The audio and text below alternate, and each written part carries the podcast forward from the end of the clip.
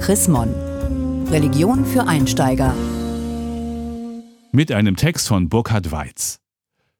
Müssen Christen immer zuversichtlich sein?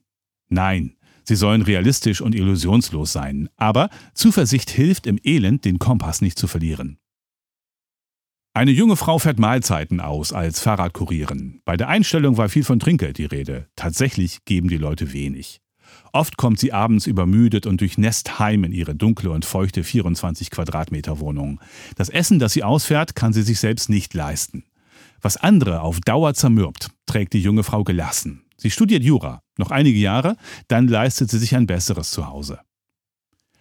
Der Glaube ist eine feste Zuversicht dessen, was man hofft, heißt es in der Bibel, Hebräerbrief Kapitel 11, Vers 1, und ein Nichtzweifeln an dem, was man nicht sieht. Gemeint ist nicht, dass christlicher Glaube gegen jede Notlage innerlich wappnet, sondern Glaube ist wie das, was der Jurastudentin das karge Leben erträglich macht, die Aussicht auf etwas Besseres. Ob er wirklich trägt, stellt sich erst in der Not heraus, wenn es darauf ankommt. Glaube ist Gnade, sagten deshalb die Reformatoren.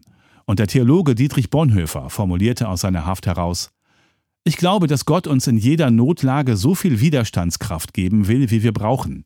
Aber er gibt sie nicht im Voraus, damit wir uns nicht auf uns selbst, sondern auf ihn verlassen. In jedem Fall ist die Zuversicht, von der die Bibel spricht, keine Realitätsverweigerung, im Gegenteil. Christen müssen nicht immer zuversichtlich sein. Sie sollen die Welt realistisch und illusionslos sehen, wie die Studentin auch ihre kargen Lebensumstände sehr nüchtern beschreibt.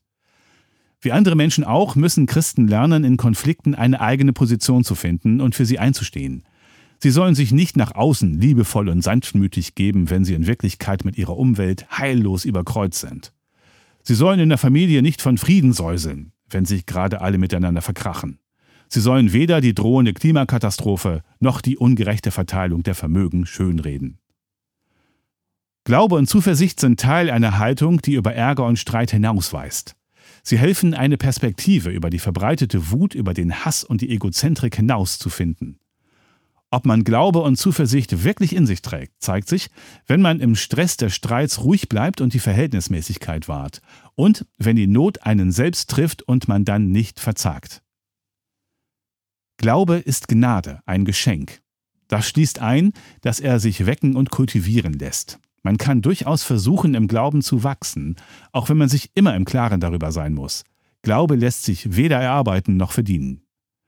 Das Christentum hält, wie auch andere Religionen, für solches innere Wachstum eine Reihe von Techniken bereit. Etwa die, dass man sich auf Gott hin ausrichtet, um der Egozentrik zu entkommen. Dass man innere Zwiesprache, auch Gebet genannt, hält, um sich selbst zu erforschen, Wer früh zu verzichten lernt und sei es nur auf Essen während der Fastenzeit, übt sich gleichzeitig darin, materiellen Dingen weniger Bedeutung beizumessen.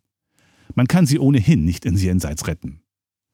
Wer innere Konflikte frühzeitig bearbeitet und aus Fehlern lernt, früher geschah das mit Beicht und Buße, den quält nicht späte Reue. Wer im Kleinen vergeben kann, lernt auch irgendwann im Großen mit erlittenem Unrecht seinen Frieden zu schließen. Sterbenden helfen Bilder der Ewigkeit, sicher auf die enge Pforte des Todes zuzugehen.